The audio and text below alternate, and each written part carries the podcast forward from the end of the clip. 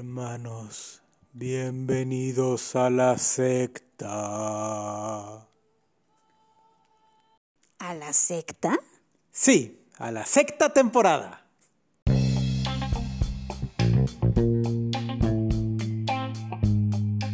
Pláticas acá entre nos, sexta temporada. Comenzamos.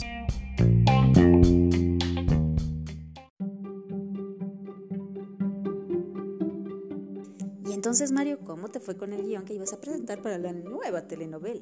Pues mira, me dijeron que empezara con una fórmula ya probada y que tratara de ser innovador. Entonces dije, una fórmula ya probada, vamos a hacer lo de la chica hermosa que viene de provincia y que llega a trabajar a la casa de los ricos. Ah, claro, esa es una fórmula ganadora, ya la han hecho tantas veces. Sí, entonces dije, no puede haber ni problema y se ofendieron. ¿Por? Porque ¿cómo iba a preservar el estereotipo de la mujer provinciana que llega a trabajar para los ricos? Bueno, sí, en eso tenían razón. ¿Y qué hiciste? Bueno, dije, ok, vamos a vernos un poco innovadores. En lugar de traer a la chica hermosa provinciana que llega a trabajar para los ricos, vamos a traer a un joven provinciano emprendedor que tiene que llegar a trabajar a casa de los ricos. Eh, bueno, suena un poco más incluyente. Y se ofendieron. ¿Por? Porque ¿cómo estoy preservando la imagen de los, de los provincianos que a fuerzas tienen que venir a trabajar a casa de los ricos? Ah, ya, ok. Entonces el problema era que fueran provincianos. Sí, es lo que yo pensé, entonces dije, ok, vamos a cambiarlo, vamos a hacerlo un poco más innovador. Es un chico de buena familia que por circunstancias de la vida queda en la miseria y tiene que entrar a trabajar con los ricos. Bueno, ya suena un poco más actual. Sí, así es. Entonces dije, bueno, pues vas a conocer a la chica, a la hija de, los de los patrones, y pues van a entablar una relación romántica y pues tienen que luchar contra todo para salir adelante. Ok, actual, pero pues ya visto ah, en otras circunstancias. Sí, y se ofendieron. ¿Por? Porque ¿cómo estoy preservando que la joven a fuerzas tiene que estar enamorada del pobre? Ok, bueno, ¿y entonces qué hiciste? Dije, ok, vamos a vernos más innovadores. En lugar de la hija este, rica que se enamora del muchacho pobre, es el hijo que se enamora del muchacho pobre. Sí, demasiado actual. ¿Y qué te dijeron? Se ofendieron. ¿Por?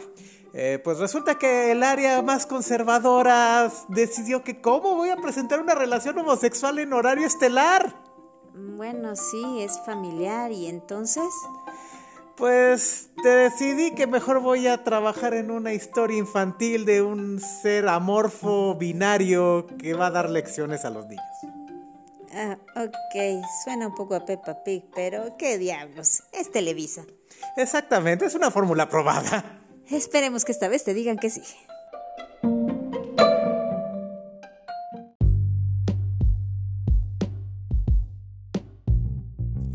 Recientemente leí de uno de los eh, participantes de uno de los podcasts más famosos de México eh, una frase que me llamó la atención. Si, tie- si tienes un podcast y no has hablado de la cultura de la cancelación, ¿realmente tienes un podcast? Ok, ese comentario me ofende, vamos a cancelarlo. Lo mismo pensé yo, cancelemos todo. Pero bueno, aquí estamos nuevamente, sexta temporada y hablaremos de la famosa cultura de la cancelación. Acá entre nos, Mario, ¿tú qué sabes al respecto y qué tan cercano eres a esta situación? Bien, pues lo que yo conozco o sé al respecto es que es la nueva forma en que la gente puede expresar su indignación respecto a que alguien tenga una conducta que se considera socialmente inaceptable. O políticamente incorrecta. Pero ¿es más a gusto personal o es algo que realmente, o son cosas que realmente se deben de señalar y cancelar? Bueno, probablemente sea un poco de ambas, ya que entre las muchas personas que han recibido este, esta justicia callejera digital, ha habido gente que efectivamente ha realizado actos, la verdad, detestables. Pero la verdad es que ha habido gente que ha recibido, que ha estado en el lado equivocado de esta cultura por expresar su opinión. Sí, tenemos el caso de, por ejemplo, J.K. Rowling, una mujer a la que se le deben aplaudir muchísimas cosas, incluyendo su gran obra, pero que ha sido severamente criticada e incluso cancelada por algunos de los miembros de la, de la saga, de las películas que se realizaron sobre Harry Potter, por algunos comentarios mm, a lo mejor no muy bien tomados por ciertos gremios. Efectivamente, digamos, Rowling, entre muchas otras cosas, tuvo una vida difícil y pudo salir adelante. Es digna de admiración en ese sentido. Ya una vez que adquirió la fama y la fortuna, es una de las mujeres más ricas de Inglaterra, creo que solo por debajo de la reina Isabel, se dedicó a hacer obras de caridad, a apoyar muchísima gente, a donar dinero para educación, para que familias enteras salieran adelante, para que gente pobre pudiera estudiar. No, y bueno, dejemos eso de lado. Es una mujer que se tuvo que abrir paso en un mundo que era muy, muy del dominio de los hombres. Eh, incluso tuvo que modificar su nombre para que la publicaran y sus libros fueran vendidos. Efectivamente. Y todo eso parece que queda de lado porque a algunas personas no les pareció su forma de expresarse respecto a la política de género.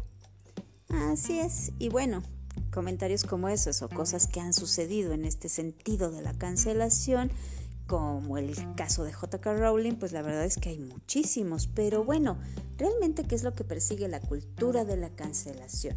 ¿O por qué de repente salió a, diestra y siniestra gente tratando de callar voces o de callar eh, incluso películas tan antañas como Lo que el viento se llevó?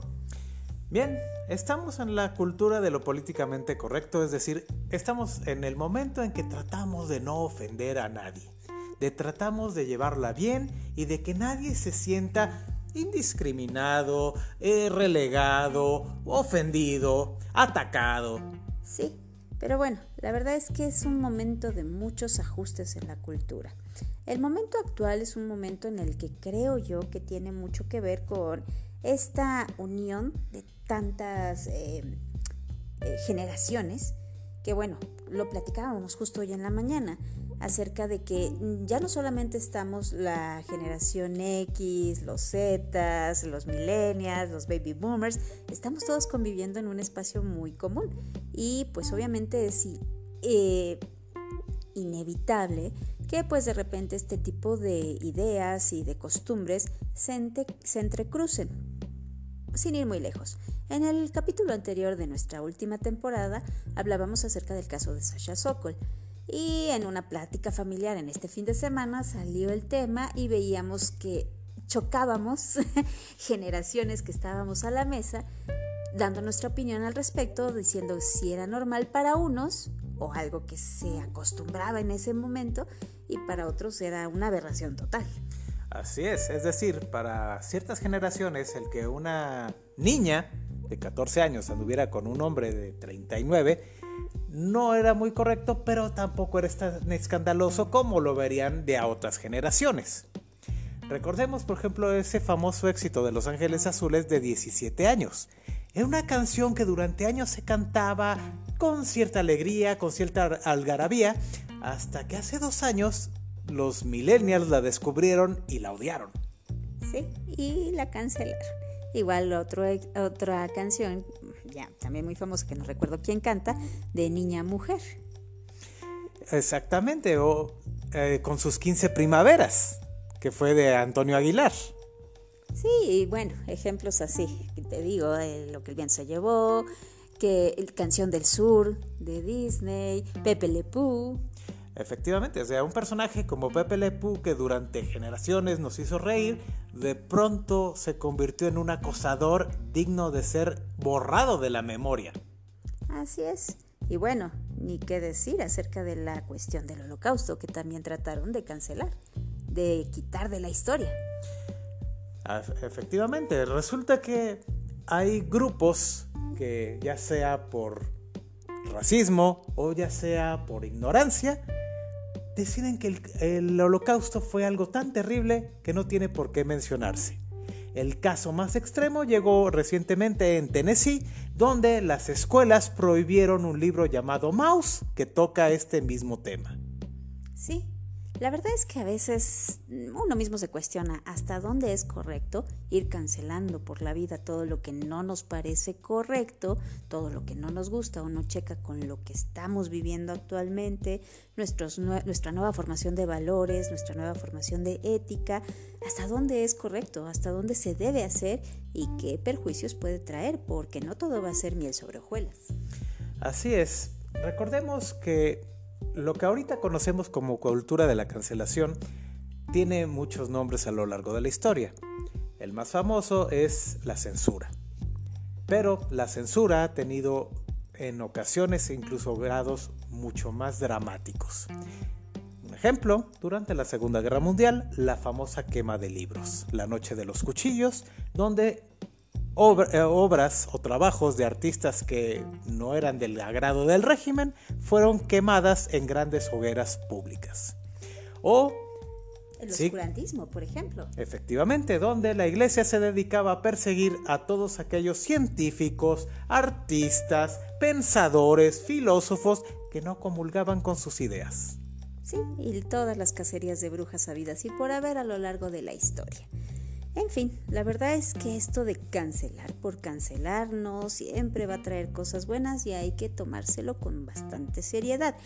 Hoy en la mañana escuchaba un podcast de una persona que se dedica a dar como consejos para que tengas una, un desarrollo profesional y que te desenvuelvas eh, socialmente de manera correcta y hablaba acerca de la cultura de la cancelación y decía que para que no tuvieras un problema con estas situaciones de que fueras cancelado en algún momento, pensaras mucho antes de hablar, antes de eh, vestirte, antes de... Yo dije, bueno, ¿cómo sería tu vida si realmente tuvieras el tiempo de poder meditar cada palabra que va a salir de tu boca antes de decirla para que nadie se ofenda y para que no te cancele? Y el problema también entra en que cada cabeza es un mundo. Lo que a alguien probablemente ni siquiera le llame la atención, habrá gente que lo considere como el peor de los pecados. ¿Por qué? Porque nos estamos encontrando a veces con cosas como el matrimonio homosexual. Habrá gente que lo vea como algo progresista, algo normal, algo aplaudible. Habrá gente que lo considere un pecado, una abominación, algo odioso que no debe ser ni nombrado. Vaya, no vayamos muy lejos. En fechas muy recientes, el gobierno de Guatemala acaba de prohibir el matrimonio gay, que se mencione los distintos tipos de géneros dentro de las escuelas, se acaba de prohibir el aborto, de hecho se penalizó mucho más fuerte que antes, y eso a nosotros, o a muchos de nosotros, lo consideramos una aberración. Algo retrógrada, diría yo. Estamos en el siglo XXII y esa es otra cosa que tendríamos que tomar en cuenta. La humanidad y el pensamiento de la sociedad debería ir avanzando, no regresando hacia las épocas medievales o más atrás. Así es, pero ahora pongámonos en el, en el plan de que alguien, un guatemalteco, decida hacer un chiste pro gay, pro aborto y lo cancelan. Que seguramente sucederá. Exactamente, entonces ¿La cultura de la cancelación está bien aplicada en este caso? ¿Qué nos dice que la cultura de la cancelación en otros países es correcta? Es que ahí es donde tenemos que, pues, detenernos un poquito y seguir cancelando por cancelar. La verdad es que la humanidad somos tan diversos, cada cabeza es un mundo, como bien lo decías, y además estamos conviviendo, como decíamos casi al principio, tantas generaciones en un mismo espacio-tiempo que es muy difícil llegar a una conciliación y que a todos nos parezca correcto que algo que se dice en algún punto del país o del planeta sea correcto para todos y que aplique por igual en cada generación, en cada cultura, en cada lugar. Así es.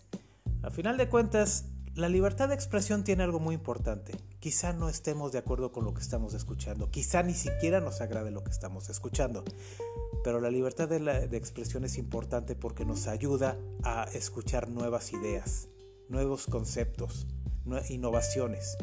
Y no necesariamente, no necesariamente tenemos que estar de acuerdo, pero tenemos que permitir que esas voces se escuchen, analizarlas y entender si son progresistas o si son beneficiosas o si por el contrario son dañinas. Y la mejor forma de cancelar, desde mi particular punto de vista, si a ti no te agrada, ya no lo escuches, ya no lo sigas, no lo compartas, no lo difundas. Te voy a poner un ejemplo personal. Y probablemente cause un poco de polémica con lo que voy a decir, pero desde mi particular punto de vista, cancelar a personajes como el escorpión dorado, alguien a quien yo seguía y me divertía hasta que vi que era un personaje que era ejemplo para las nuevas generaciones que lo estaban tomando como pues alguien, un modelo a seguir. ¿Y qué es lo que hace el escorpión dorado? Se, dirán, se preguntarán ustedes, para que yo lo cancelara y yo lo dejara de seguir, es ser un machista. Y tener a la mujer como un objeto y hacer lo clásico que hace un machito mexicano, que es echarle el piropo, tratar de abusar de ellas de alguna u otra manera, y la verdad no estoy de acuerdo con eso. Habrá quien diga es un personaje, eh, habrá quien diga que eh, hay que distinguir entre la realidad y la ficción, etcétera, etcétera, y quizá yo estaría de acuerdo, pero ese es el punto. Hay dos opiniones que tienen que ser respetadas. Muy recientemente, por ejemplo, HBO, que había cancelado Lo que el viento se llevó por ser una película racista, decidió volverla a incluir en su programación, pero con una nota explicando el contexto histórico. Probablemente muy importante, ¿por qué? Porque está permitiendo que este trabajo siga siendo disfrutado por la gente, pero anotando que se trata de una, de una historia de un periodo muy específico. ¿Para qué? Para que cada quien entienda y aprenda lo que más le convenga al respecto. Así es, la verdad es que es un tema tan extenso, la cancelación y por qué cancelar, o hasta dónde es conveniente y hasta dónde no, que nos llevaríamos por lo menos no una temporada, sino toda una vida tratando de dilucidar hasta dónde, quién sí tiene la razón, quién no y por qué. Así es desde nuestra humilde trinchera, quizá lo mejor sería estar en un punto intermedio. Es decir, no podemos exigir la cancelación de todo aquello que no nos gusta, que no nos parezca o que nos parezca ofensivo. Pero también hay que entender que en algunos casos probablemente sea muy necesaria, en especial con gente que sí ha cometido crímenes horrendos. Es decir, pederastas, violadores, golpeadores, homicidas. Sí, ellos sin duda alguna son a los que vale la pena cancelar. Y si tuviéramos un pequeño control remoto como en aquel capítulo de Black Mirror, eh, mm, White, White Christmas me parece que era. Así es. De hecho, eh, nada mejor que Black Mirror para identificar lo que es la cultura de la cancelación y el poder de las redes sociales dentro de nuestra vida con dos capítulos particulares. En el primero que mencionábamos, el poder de cancelar a la gente cuando no nos gustan sus opiniones y el resultado que eso causa. En el segundo, una sociedad donde los likes y dislikes personales podían arruinar vidas completas. Sí, y es algo que lamentablemente se vive. Pero bueno, hasta aquí nuestro episodio. Esperamos que nadie nos cancele y nos escuchamos a la próxima. Hasta luego.